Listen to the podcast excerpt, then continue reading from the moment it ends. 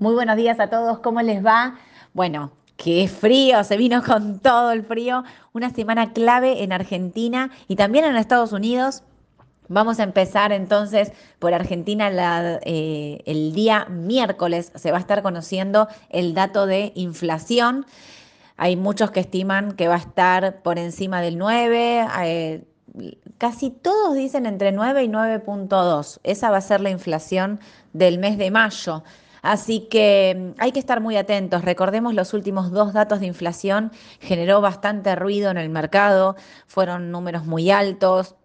Hubo subas fuertes de, tipo de cambio, de dólar, hubo corrida. Bueno, ¿cómo va eh, esta vez a enfrentar el dato de inflación según el dato que venga, cómo va a reaccionar el mercado. Es muy importante. Recordemos también del otro lado, el, el ministerio eh, puntualmente el Banco Central, no el Ministerio en realidad, el Banco Central está dispuesto a intervenir en el mercado, ya lo dijeron varias veces, eh, con reservas para que los tipos de cambio no se disparen. Así que realmente es una semana clave en Argentina. Todos vamos a estar mirando este dato y también el miércoles es el último día para presentar, eh, para inscribir las alianzas partidarias en la justicia electoral.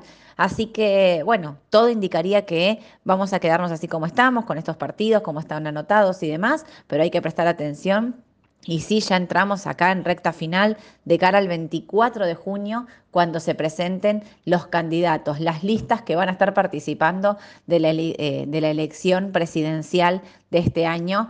Así que bueno, es ya eh, semanas claves en todo lo que es político y económico en Argentina. La semana pasada hubo un canje. El canje fue, a ver, según qué lectura puedas darle, muchos decían fue exitoso, otros dicen no tanto. Me parece que estuvo un poco con las estimaciones Recuerden que habíamos dicho que no había vencimientos de corto plazo eh, que hiciera que los privados pudieran entrar con grandes fondos. Bueno, la realidad es que se, todo el Estado, obviamente todo lo que es estatal, pudo entrar al canje, entró y patearon la deuda para 2024 y una parte de 2025. Los vencimientos cortos obviamente quedan porque estos son los que se van renovando eh, mes a mes Queda un vencimiento importante en pesos, estamos hablando de casi 2.500 millones de dólares si lo hacemos a, tipo de cambio, lo que se va a tener que estar pagando o renovando en los meses de junio, julio, agosto. Teníamos hasta septiembre 10 billones, o sea, el número bajó sustancialmente, pero sigue siendo una deuda importante a pagar. Y hablando de deudas, a lo que no estamos llegando a un acuerdo es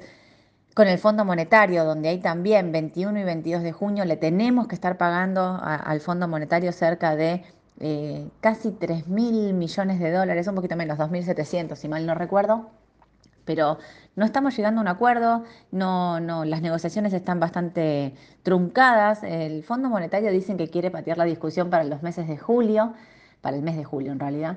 ¿Y qué va a pasar? ¿Cómo vamos a hacer para pagar estos 2.500 millones? En algún momento se pensó que la Argentina podía hacer un pago anticipado más chico para luego eh, esperar esta decisión del Fondo Monetario. La realidad es que es una situación muy compleja.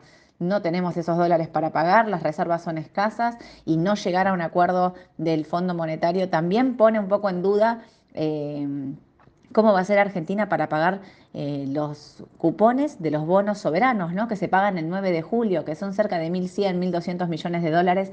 Es muy poquito, pero bueno, sumado estamos hablando de casi 3.500, eh, casi 4.000 millones de dólares que tenemos que pagar entre junio y julio. Es un número importante para un banco central que tiene realmente pocas reservas. Así que, como les decía al principio, las noticias esta semana y las que vienen son claves para ver cómo avanzamos eh, con respecto a deuda, tasa, inflación eh, y sobre todo ver el tema ya ahora sí de quiénes van a ser los candidatos eh, a presidente para, para estas elecciones presidenciales. no es una semana, obviamente, donde tenemos solo datos en Argentina. Mañana martes se va a conocer el dato de inflación de Estados Unidos. Clave para saber el día miércoles qué va a hacer la Reserva Federal con la tasa. ¿Saben que el 79% de la, encuesta oficial piensa que no van a subir la tasa, o sea, que van a realmente frenar esta suba, que va a quedar en este, digamos, en este punto como está. Eh, y hay eh, un porcentaje menor que piensa que la van a subir 25 puntos. Recordemos que Powell siempre dice que estamos lejos todavía de la inflación eh, ideal para Estados Unidos, que sería 2, 2% aproximadamente, estamos en 4.9. Bueno, esto se va a saber recién el miércoles a la tarde.